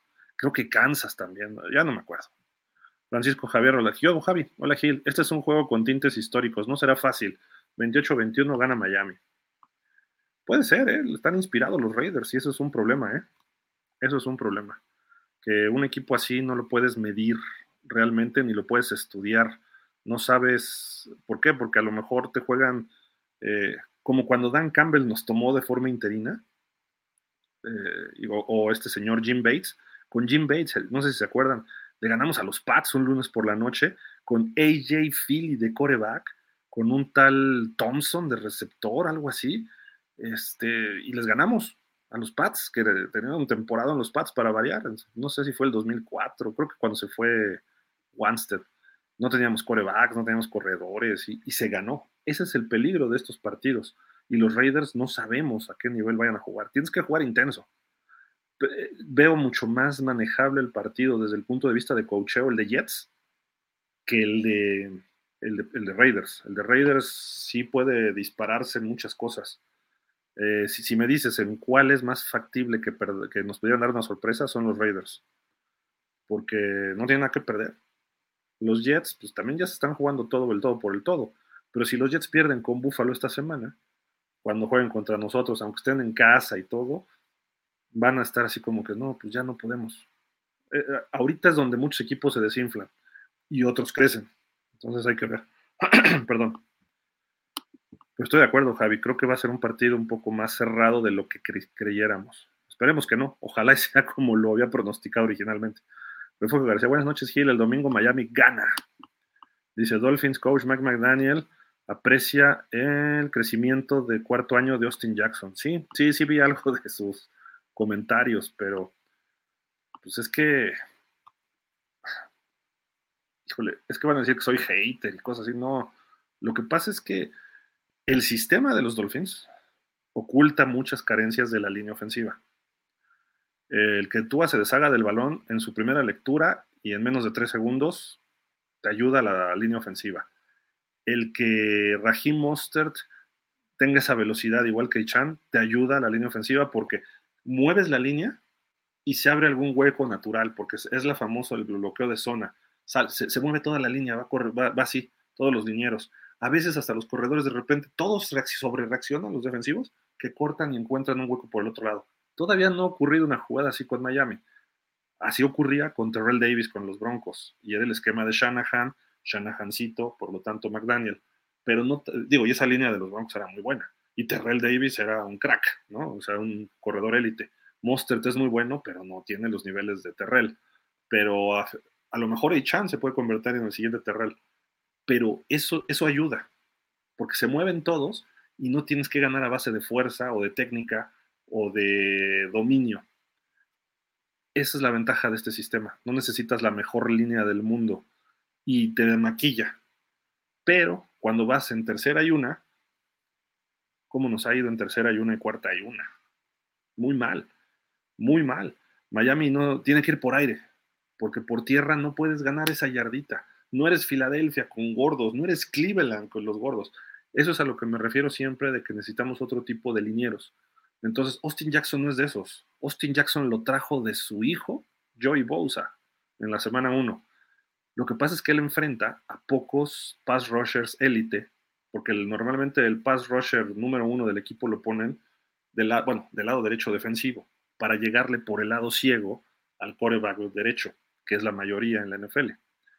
Eh, y enfrenta al mejor tackle izquierdo ofensivo. En el caso de Miami, el lado ciego de Tua es el derecho, entonces necesitas al mejor tackle. Cuando contrataron a Terron Armstead, yo dije, pero ¿qué estamos haciendo? Hay que proteger el lado ciego de Tua. Y si recordamos, las lesiones de Tua le han llegado justamente por el lado ciego. Tanto los Bills, cuando le rompen las costillas, como Cincinnati, cuando lo azotan y lo, lo, este, lo, conmocionan. Entonces, eh, fue Tua que se regresa, pero le llegan del lado ciego. Es a lo que voy. Entonces tenemos que ver ese duelo. Ese duelo Crosby contra Jackson es vital. Y a ver quién le ayuda, si es Mighty o Julian Hill, o otro a la cerrada, eh, o el corredor, el fullback, o a lo mejor hasta los dos. Pones al fullback y al, ala cerrada y al tackle ahí sobre de los dos. Y al corredor que esté checando. Y si no, ya entonces buscas al blitz por el otro lado, ¿no? Pero por ahí puede ser. Por lo menos darle un famoso chip, ¿no? Por lo menos que salga el corredor a pase pero le das un llegue y lo frenas un poco al, al rusher y ya sale a la trayectoria por fuera. Eso puede ser. Pero mira, obviamente tú hablas bien de tu equipo si eres coach, pero en corto sabes perfectamente de qué se trata. Ahí sí le doy mucho mérito a McDaniel y a Greer, que han sabido maquillar muchas cosas. ¿no? Pero no sé si vieron el partido Cleveland contra Baltimore el domingo. O ayer, Baltimore contra Cincinnati. ¿Dónde se ganaron esos partidos? En la trinchera, con líneas ofensivas grandes. El de Cleveland, Baltimore el domingo, fue brutal. Hubo una jugada que frenan al corredor, creo que era Karim Hunt. Este, lo frenan como a cuatro yardas. Y estaban así cuatro defensivos de los Ravens, eh, un linebacker y un tackle, o sea, así, y llegaron dos, tres linieros, y llegó Bitonio después, y los echaron otras siete, ocho yardas, y avanzando caminando, no, no es que se cayeran como pinos, sino los fueron arrastrando. Y pueden haber seguido así más, solo porque se cayeron y se cayeron todos, digamos. Entonces dices, esto está grueso, la, línea ofensiva de Cleveland. Yo te, mando a quien quieras, dame los cinco linieros de Cleveland en Miami y somos campeones. No solo, no solo ganamos la conferencia ni la división, si nos ponen aquí en Miami la línea ofensiva de los Browns, somos campeones. Te lo firmo, te lo firmo. Y llévate a los cinco de Miami, no hay bronca. Ya ahorita que perdieron a Deshaun Watson y su temporada, puede que no les alcance. Vamos a hacer el tren completo. Y Miami llega al Super Bowl. La defensiva ya está mejorando, pero aún así también. Lo que tiene Cleveland es un equipo contendiente en potencia. Les está fallando algo, ahora la lesión del coreback, pero Cleveland va a ser un equipo muy complicado. Es más, nos pudiera tocar en playoff, Cleveland, en Miami. No los quiero, no los quiero enfrentar en playoff, ¿eh? Que nos visiten, no los quiero enfrentar. Con el coreback que tengan. Con este PJ Walker o Dorian Thompson Robinson, el novato. Hay que ver al novato cómo se mueve, pero ¿por qué? Porque nada más corres, corres, corres y acabas a las defensivas. Es una especie de, versión, lo que están armando ahí es una versión de Filadelfia, conferencia americana. Y además tienen a Deshaun Watson, que tiene las facultades tipo Jalen Hurts. Lanza largo, puede moverse, puede ir en un quarterback sneak. Se ha lesionado mucho desde su regreso, pues sí. A lo mejor el karma le está cobrando cosas, no lo sé. ¿no? Pero eh, por mí que McDaniel hable bien de todos. La realidad no se está viendo ahí. Robert Hunt es el guardia que menos presión a los corebacks ha permitido. Robert Hunt sí es un guardia hecho y derecho. Connor Williams está jugando muy bien de centro. Quizá le han fallado centros, o sea, ya el hecho de centrar, pero su, bloqueo y su protección de pase es muy buena. Terron Armstead cuando juega sigue siendo estelar, aunque ha andado medio perdido últimamente. Liam Aikenberg se vio bien de centro. Yo, y lo comentó Polo, y creo que yo este, estoy de acuerdo con él. Creo que sería conveniente poner a Liam Aikenberg de centro y a Connor Williams de guardia izquierdo. A Isaiah Wynn no se sabe ni para cuándo regrese, entonces yo haría ese trueque porque Liam Aikenberg de centro se vio bien. Tienes a Hunt y Justin Jackson, hay que estarlo evaluando contra cierta competencia o hay que apoyarlo en este partido con un corredor o alguien más que haga el doble equipo. Si no, creo que podríamos tener problemas. ¿eh? Si, si, si Austin Jackson va uno a uno contra Max Crosby, aguas. King Pacal, es lamentable esa parte del NFL o de los lesionados. Pues sí, y es inevitable King Pacal, es inevitable, lamentablemente. Todos los que hemos jugado, digo, yo nunca tuve una lesión grave, pero sí sales golpeado y el tobillo, la rodilla, y dices, ah, qué golpazo me dieron, y no te puedes mover en toda la semana, te pones hielos, el tobillo te lo retuercen al caer, este, si luego te dan golpes en las costillas o en el estómago, a veces en otras partes, este, te pellizcan cuando cae la bolita por un fumble o en un acarreo este, son cosas que hay jugadores mañosos en todos los niveles. Y eso te va desgastando y te cansa. Y, ocurre, las lesiones son peor. ¿no? Este, yo una vez recibí un golpazo en el hígado que pues, casi me mata. No lo supe en el momento, hasta tiempo después que fui a ver un doctor, ¿no? Pero eh, ese tipo de golpes, tú dices, ay, pues es un golpe, es una caída, y estoy joven, o lo que sea, pero no, y de joven te puede ir mal. Datua tiene 25, 26 años y lo que ha sufrido de lesiones. Eh, lo, de Burrow, pues es algo más normal, pero lo de todas las conmociones, eso te afecta de por vida. Eh, mismo Matthew Stafford, que ya va más veterano. Piquet, está de segundo año, ya lleva varias conmociones. Eh, o Piquet, ¿no? ¿Quién más? Burrow, la rodilla y la mano, pues son cosas normales, ¿no? O sea, dentro del fútbol. Pero en fin, pero uno, hola bro, llegaba a pensar que eso de que Patriots siempre ganaba, el grupo iba a pasar siempre, pero desde que se fue Brady se acabó. Y está más fácil pasar a playoff, pero Bills no sabe si va o viene.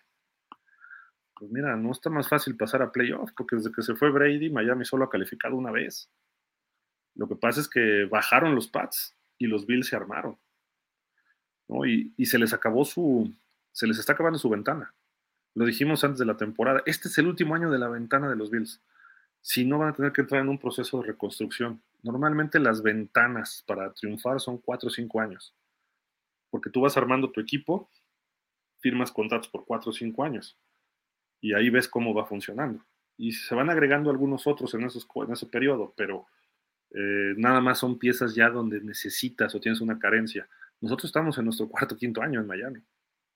O sea, también ya estamos para que o es ahora o nos va a costar. A diferencia de los Bills, que los Bills nos llevaban un año de ventaja, pero los Bills llegaron a más playoffs que nosotros en su periodo. Nosotros nos ha costado más. Y ahorita además los Bills traen sus broncas, ¿no? Pero eso es otro asunto. Y a lo mejor viene la época de Miami de ganar la división. Pero ojo, ¿qué otro equipo en la división se armó muy bien? Los Jets. A lo mejor Bills y Pats caen un poco. Bueno, Pats está en el fondo, pero Bills cae un poco los próximos dos años pero los que van a estar peleando ahora son Miami Jets. Dentro de todos los malos años, de que hemos tenido, Miami siempre ha estado, sí ha estado en el cuarto lugar en algunas ocasiones, pero eh, muy pocas. Normalmente estás en segundo, tercero y a veces peleando el playoff hasta el final y ahí es donde se, venía abajo el equipo. Entonces no hemos estado tan lejos, incluso en las buenas épocas de los Pats y de los Bills. La de los Bills nos ha servido porque hemos ido creciendo. Yo creo que ya estamos más a la par de los Bills. La derrota de este año sí, me afectó porque yo creí que ya les podíamos dar otra batalla.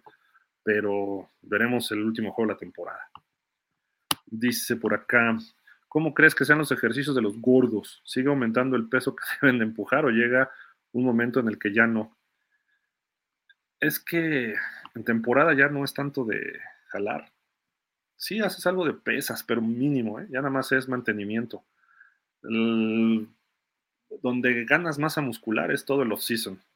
Ahí se pueden trabajar durísimo. Eh, ve, por ejemplo, lo que ha pasado con Tua. Eh, Tua su año uno se veía flaquito.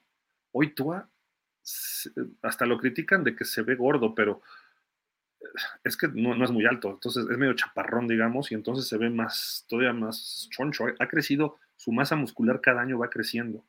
Vele los troncos que tiene de piernas, y, me refiero eh, cuando las calcetas se le bajan, cómo se le marcan los gemelos, ¿no? Se, se le hace una raya en los gemelos y los, los brazos han ido creciendo y haciendo masa muscular, al grado que creo que luego ha perdido un poco de movilidad, Tua. Eh, pero ve, por ejemplo, a Trevor Lawrence, mide dos metros y se ve delgadito, pero en realidad tiene los brazos trenzados y se ve muy macizo el chavo. Justin Herbert, mismo caso. Josh Allen no, es tan, no es tan musculoso, pero es como más pesado y más resistente. Eh, no, si tú te fijas, él no se le ven los músculos como a los otros dos, o como a Jalen Hurts, o a Deshaun Watson, que Deshaun Watson también casi casi estudias el bíceps, tiene tantas rayitas y el tríceps, ¿no? Este, están muy tan marcados que, que, se ven anatómicamente unos cuerpos como era Michael Jordan, ¿no? Muy bien marcado, como es LeBron James, muchos basquetbolistas se nota más, ¿no?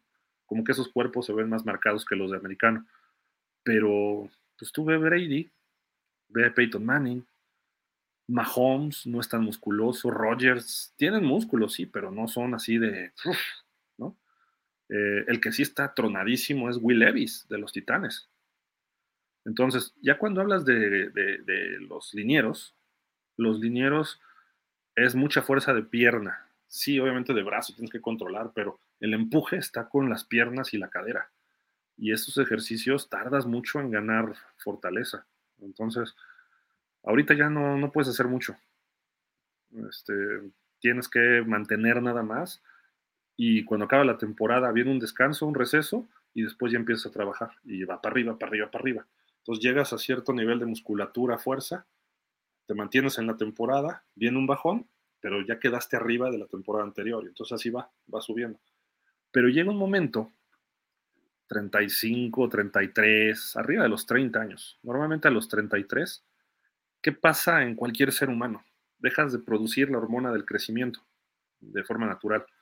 De los 0 a los 35, 33 más o menos, tienes la hormona del crecimiento que te va ayudando a crecer. De tamaño, de fuerza, de musculatura, este, madurando, todas las cuestiones hormonales, bla, bla, bla. A los 33, 35 eh, de repente dejas de, producirla naturalmente. Se puede producir, pero pues, hay, este, está prohibido, ¿no? Es el famoso, eh, ¿qué era el TGH? No, THG, de Hormone Growth, hormone, HGH, perdón, HGH, la hormona de crecimiento humano. Pues que cuando estás creciendo, los 22, 23, te metes esa hormona y te vuelves He-Man, ¿no? Te vuelves Schwarzenegger, te vuelves Stallone, ¿no? Eh, y eso es lo que se metían en los años 80 y 90 sobre todo. Eh, antes eran otro tipo de esteroides, etcétera, ¿no? Pero ya la hormona de crecimiento humano era como que una distinta y se prohibió. Pero entre las. se prohibió y no. No está prohibido, ¿eh? realmente no estudian eso en la NFL. Entonces hay, hay problemas porque en el último acuerdo colectivo de trabajo no se permitió esa hormona. O sea, no, no, no, perdón. La hormona está, estaba prohibida, pero los jugadores dijeron que se deje de hacer esa prueba para que nosotros aceptemos tus condiciones económicas a los dueños. Y entonces dijeron los dueños, pues órale va, pues va a estar más grandote, más fuerte, más rápido, por mí mejor, es mejor espectáculo para mí, ¿no? Y pues seguramente el noventa y tantos por ciento de los jugadores la tienen, ¿eh? O sea, la usan o la usaron. Entonces, tú fíjate, por ejemplo, los cuerpos de los jugadores ya cuando rebasan los 32, ya no ganan masa. Al contrario, mientras más ejercicio haces, vas perdiendo. Eh, Tom Brady estaba hasta gordo, se veía choncho, cachetón y todo. Ben Roethlisberger, Dan Marino, John Elway. El primer año llegan flacos. Los dos, tres años, quizá hasta el cuarto, crecen, crecen muscularmente. Corebacks, corredores, receptores, todos. Y de repente llegan a los 30, 32 y empiezan a bajar de masa. O sea, vean las fotos y vean la carrera de Marino, fue muy notoria, la de Tom Brady fue muy notoria. Eh, tiene que ver con eso. Entonces, si tú, me sorprende lo de Jason Kelsey, ¿no? El liniero ofensivo de los Eagles, este cuate, eh, pues tiene creo que ya casi 40, una cosa así, y sigue siendo el mismo brutal que era, ¿no? El centro brutal ese que, que era antes. Quizás está mejor.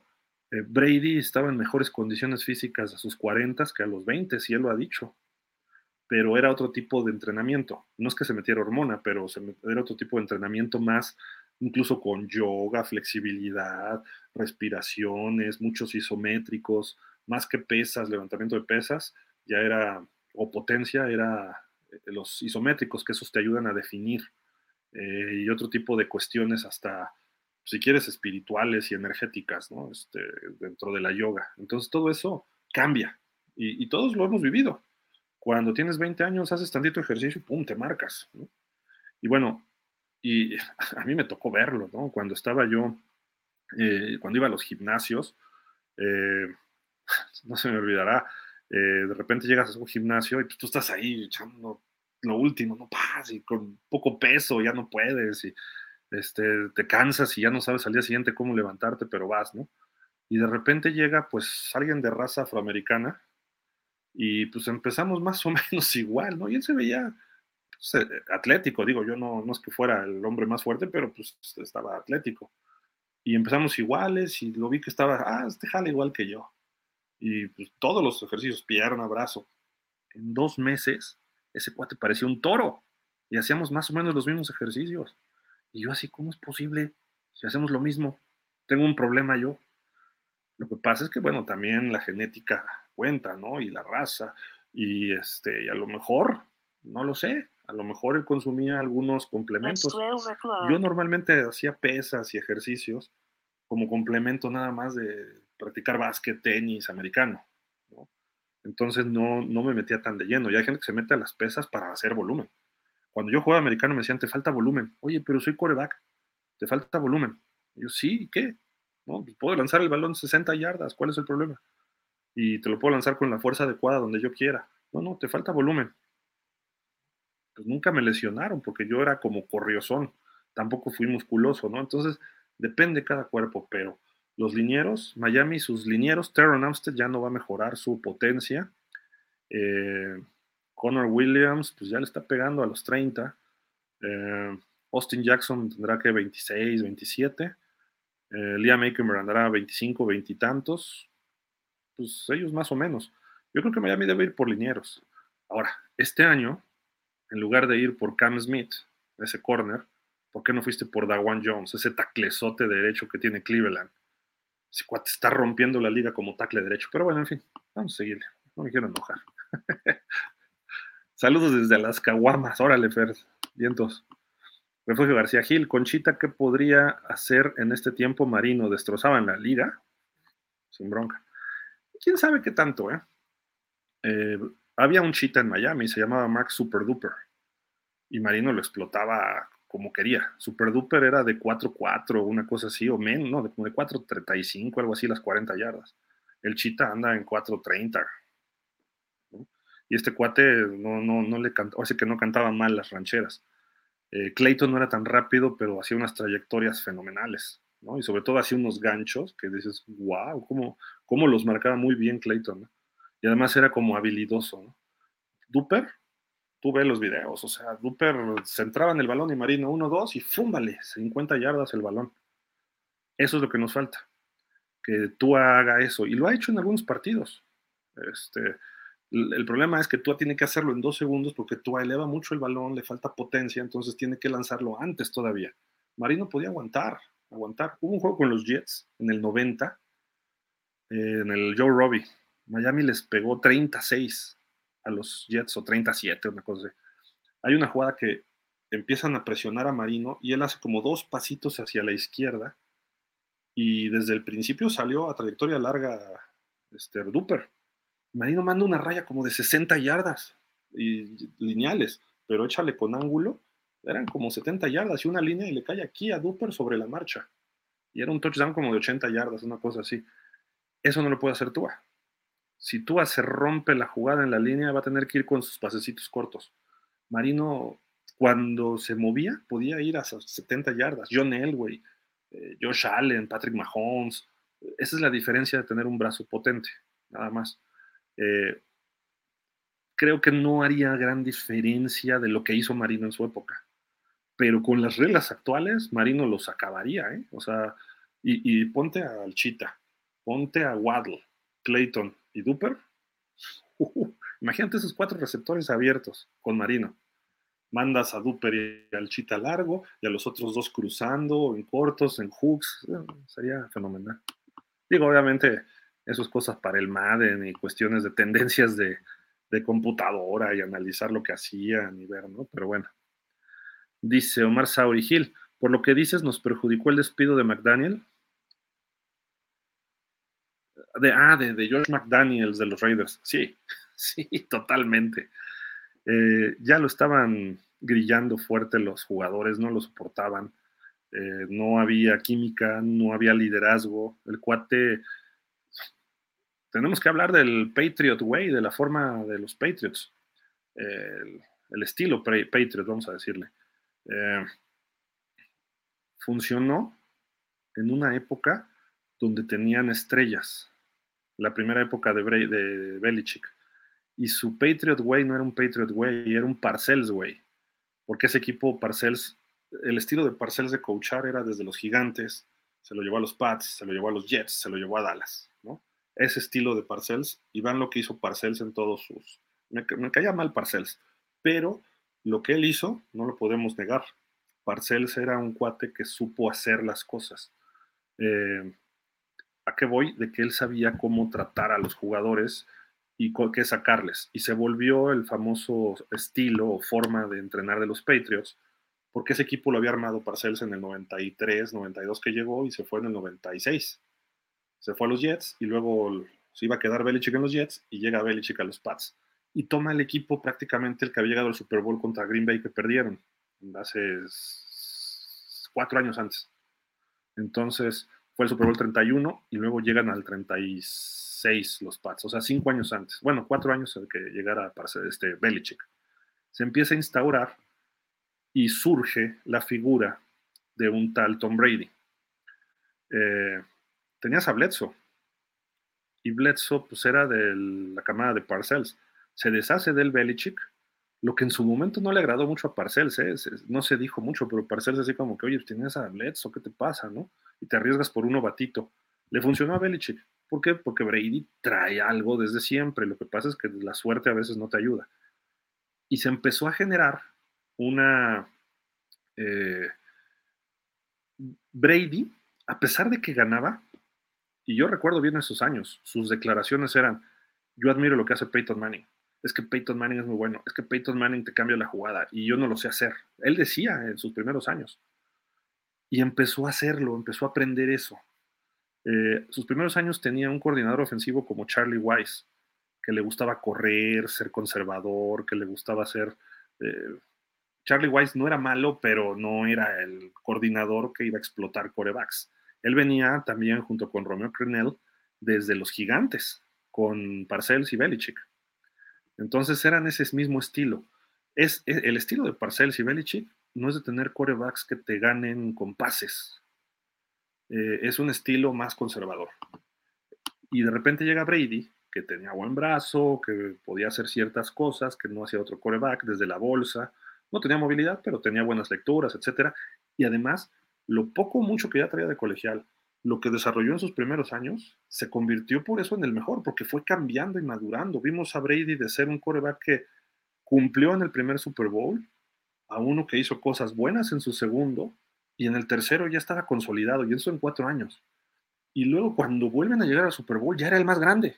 O sea, cuando le ganan al, bueno, pierden los Super Bowl, es más, cuando pierden el Super Bowl invictos contra Gigantes, tuvo un temporadón, romper récords. Le pusieron a Randy Moss y rompió la liga y tenía Wes Welker, etc. Entonces, ¿a qué voy con el Patriot Way? George McDaniels llega después de esa época que se va Charlie Weiss. Y George McDaniel, joven, y estaba ahí de coach de corebacks y no sé qué. Y aprendió de esa forma. Entonces él, de repente, pues más joven, le empezó a dar mayor libertad y no le podía reclamar nada a Brady y Brady se sintió con libertad. George McDaniels no tuvo nada que ver con Brady. O sea, me refiero de su desarrollo. Más bien, Brady desarrolló a George McDaniels. Eh, va a Denver y no pudo. Incluso seleccionan a Tim Tebow, tuvo a Jay Cutler, si no mal recuerdo, y Cutler era un fenómeno. O sea, si hubiera sido tan bueno George McDaniels, Cutler hubiera sido el, potencial que tenía Cutler, lo hubiera desarrollado él. Y el que más se lo desarrolló fue Adam Gaze, ¿no? En Chicago y un poco en Miami, ¿eh? cuando lo tuvo. En Miami tuvo chispazos todavía Cutler. Pero bueno, ese asunto es otro rollo, porque el talento de Kotler era como Jeff George. Eh, McDaniels, su estilo no cuadraba con los Raiders. Eh, quería defender lo que eran los Pats. ¿Quién cuadra? Una mentalidad de linebacker, alguien que va al golpe, alguien que va a echarle ganas. ¿Qué son los Raiders? Esa galla. Y eso es Antonio Pierce. Antonio Pierce era un jugador no muy alto, era un linebacker por debajo del promedio, tampoco fue muy bueno, pero era muy eficiente y era golpeador. Jugaba con todo, se entregaba con todo. Y él creció además adorando a los Raiders, lo ha dicho. Entonces trae la mentalidad que justamente necesitan los Raiders. Algo que traía John Gruden, que lamentablemente lo de Gruden lo hicieron renunciar por todo lo que pasó y bueno, lo corrieron o renunció o, lo renunciaron, como haya sido. ¿no? Y Josh McDaniels, no, él esperaba que yo llego aquí y todos se me cuadran. Y los Raiders es un equipo siempre desparpajado, que los tienes que empezar a ver, respetar sus individualidades y decirles, a ver muchachos, ustedes son muy inteligentes, muy buenos y muy talentosos, vamos a ganar. Y les tienes que dar las armas para que ellos ganen. Esa es la mentalidad Raider. Eh, los viejos panzones, los veteranos que nadie quería, etcétera, y ellos, ellos así ganaban. Y Antonio Pierce no es que traiga eso, sino Antonio Pierce les dice, ustedes son muy buenos. Tenemos al líder corredor del NFL en el 22, en George Jacobs. Tenemos un receptor que fue líder del NFL varias ocasiones con Green Bay, que se llama Davante Adams. El año pasado lo hizo muy bien con Derek Carr. Tenemos a un tipo como Hunter Renfro. Tenemos a un Max Crosby, que es de los mejores rushers o este, edge rushers de la NFL tenemos a lo mejor a un linebacker como Divine Diablo. Fíjate, nada más Antonio Pierce tomó el equipo y Divine Diablo y Spillane, pum, van para arriba. ¿Por qué? Porque él era linebacker. Seguramente ahí está la mano de Antonio Pierce más de lo que metía antes. Entonces, los Raiders, ¿qué van a jugar? Están 5-5 y se sienten como si fueran un ganado. No perdemos nada. Eso es lo más peligroso de ellos. Y juegan con el espíritu Raider. Se disculpó el dueño con los jugadores, Mark Davis, Imagínate que el dueño, el hijo del gran Al Davis, se disculpe con los jugadores y les diga, vamos a hacerlo al estilo Raider, olvídense del estilo Patriot, vamos a hacerlo al estilo Raider. Los jugadores van a decir, ¿cuál es el estilo Raider? Si tantito que vean de videos, este equipo va a pelear los 60 minutos o más este, cada partido. Y eso es lo peligroso, porque Miami no es un equipo que aguante un partido físico. Lo vimos contra Filadelfia. Filadelfia nos aplicó un partido físico y nos, acabó. El marcador no se ve tan escandaloso porque Filadelfia, cuando haces un partido físico, no es precisamente que vas a palear 70-20 como nosotros, pero te dominan físicamente en la línea de golpeo. Nos hicieron una serie ofensiva cuando íbamos que 24-17, toman el balón y empiezan, cuando viene la intercepción actúa, y empiezan esa serie ofensiva, no pudimos frenarlos. Ahí es donde se dice, ¿qué es esto? No sé si vieron el partido hace rato de Auténticos Tigres contra Pumas, que ganó Auténticos 44 o 16. Iban perdiendo 16-7 y aplicaron su power football y ganaron. Anotaron 37 puntos sin respuesta en dos cuartos. El cuarto cuarto ya nada más campechanearon. Eso es lo que puede hacer Filadelfia. Eso es lo que puede hacer Cleveland. Eso es lo que puede hacer San Francisco. Entonces ahí está la, la, este, la clave ¿no? en, ese, en ese aspecto. Pero bueno, yo creo que yo hubiera preferido ver a McDaniels ahí en la, en la banca esta, esta, semana, pero aún así, échenos Antonio Pierce. Digo, Pierce es más motivación que un coach establecido. McDaniels tiene más experiencia, entonces a lo mejor McDaniels pudo haber hecho algún daño, ¿no? También. No todo es malo, ¿no? Refugio García, si hoy empiezan los playoffs, Miami reciben a los Steelers. Que ahorita no vería problema, ¿eh? Tienen la defensiva 31 y la ofensiva 32. Y, no sé, andan mal, pero tienen marca ganadora. No sé cómo. Grandizer, oye amigo, por favor presiona el botón me gusta, like, mostrar apoyo para Dolphins, México Fins Up. Vamos, Miami Dolphins. Dice, todos a bordos del hype train de los Miami Dolphins. Vamos. Y dice también, Gil, el Patriot Way también se llama. no, porque no funciona fuera de Nueva Inglaterra, no funciona, ¿sí? Mira, yo no les diría esa palabra porque no lo eran, ¿eh? Era un equipo muy entrón. O sea, el estilo Parcells, el estilo Belichick, son equipos golpeadores que te desgastan, te acaban. Eh, incluyendo a Brady, ¿eh? Brady no es un tipo, no es el coreback que, ay, me dolió, ay, no quiero jugar. No, Brady le pegaban, sí, reclamaba, pero aguantaba. Eh, es más quejoso, quejumbroso, mejor dicho, este Aaron Rodgers. Es más quejumbroso Patrick Mahomes. No sé si lo vieron en el juego contra Miami. Mahomes, ¿no? Todo se quejaba. Eh, digo, es el estilo de cada quien, ¿no? Pero Brady de repente les decía, vamos a hacer el power football. Y de repente corrían ocho veces el balón seguido en una serie y Brady lo, fomentaba. Y iba a festejar con sus linieros. O sea, eso es un jugador que está pensando no solo en, en lucirse, sino en hacer algo más. Y eso se lo, ese es el Patriot Way. Eh, ¿Les funcionó? ¿Les funcionó? Que yo creo que el Patriot Way funcionó por Brady, sin, eh, que es el Parcells Way y es el Belichick Way. ¿no? Entonces, todo eso funciona por esas razones. Eh, yo creo que, y tan es así que vimos que Belichick sin Brady no ha podido. No pudo antes, no ha podido después. Brady sin Belichick ganó un campeonato y llegó a tres playoffs en tres temporadas y él manejando el equipo, porque digo, el primer año a lo mejor sí estuvo, tuvo que ver un poco ahí este, eh, el coach, ¿cómo se llama este cuate? Ay, se me barrió ahorita el coach de los Bucaneros. Eh, ay, se me fue. Bruce Arians. Bruce Arians, eh, él lo manejaba, pero no era el Patriot Way, sino era el Brady Way, que era parte de, lo que él trajo.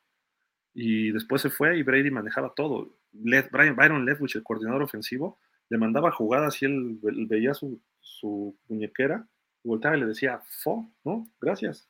Y él mandaba la jugada que decía. Varias veces lo vimos, ¿no? Entonces, y, a veces mandaba carreras con Fournet de poder. O sea, eso es, eh, eso es alguien que piensa más en el fútbol y no solo en, ay, me voy a lucir con 8000 yardas, ¿no? Entonces digo, creo que por ahí va. Pero bueno, a final de cuentas, eh, pues ya terminamos. Eh, buen partido nos espera con tintes históricos. Eh, esperemos que los Raiders no desilusionen a, esa rivalidad, que creo que es más fácil que ellos decepcionen a que nosotros, porque si Miami va a perder, va a perder en un buen partido. Pero si Miami le gana a los Raiders, puede ser una paliza. Eso puede ocurrir. Lo más que yo veo que aspiren los Raiders es a cerrar un poco el partido. A lo mejor juegan bien dos cuartos, la defensiva de Miami ya está jugando otro nivel este es el momento para recuperar balones, hacer un pick six, recuperar un fumble y escaparse hasta el touchdown, robarle tres pases al novato y ahí se puede dar un festín Miami ¿eh? con Aaron O'Connell.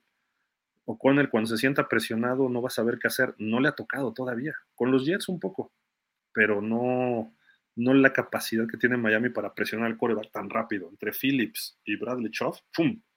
En tres segundos ya están en el coreback ni siquiera este, Jalen Phillips hubo una jugada, cinco jugadores de Kansas le dieron un chip por lo menos, dos estaban bloqueándolo, le hicieron dos contra uno, este, Gary Tackle, pero le hace chip el ala cerrada, que era Kelsey. Le hace chip un corredor y luego otro corredor llega y también lo choca y luego está dos contra uno contra Gary Tackle y aún así llega justo un una fracción de segundo después de que le tira el de que le tiró el balón Bradley Choff, ¿no? Bradley Choff ya le había tirado el balón a Mahomes y él también llega al sack, que bueno, fue el sack fue de Choff, pero él llega una fracción de segundo después. A ese nivel está Jalen Phillips. Creo que pobre y si no juegan los linieros que vimos, este señor Colton y eso, creo que va a tener problemas los, los Raiders. Pero bueno, Vámonos amigos, muy buenas noches, ya son las 12 de la noche, esto es Dolphins de medianoche, este, pero bueno, es una plática muy a gusto como siempre, eh, de verdad nos vemos el domingo y pues que sea un triunfo más para Miami, vamos encaminados para, todo se presta y todo se está dando para ser campeones divisionales. Eh, ustedes lo oyeron aquí, 5-0 los próximos partidos, 5-0, nos vamos a ir a los siguientes 5 y de ahí para el Real. Esperemos que se pueda ganar por lo menos uno de los últimos tres, dos de los últimos tres, o los tres, sería genial. Pero pues Miami puede pelear el primer sembrado de la americana, pero primero hay que ganar los cinco y antes de esos cinco hay que ganar a los Raiders. Luego viene otro duelo contra los Jets, pero primero hay que ganar este de los Raiders, recobrar mucha confianza de lo que se perdió con Kansas, que no mucha, porque se jugó bien eh, en algunos momentos. El error de Tyreek sí, pero bueno, es un error. Entonces no, realmente no se perdió mucho y eh, a partir de aquí va para arriba. Pues muchísimas gracias a todos, pásenla bien, buenas noches, descansen y nos vemos el domingo después del partido en la charla y durante el partido también, tanto en Buffalo Wild Wings como a través de eh, las transmisiones que hagamos, eh, sobre todo en YouTube. Cuídense por favor, pásenla bien, hasta la próxima, fins up, bye.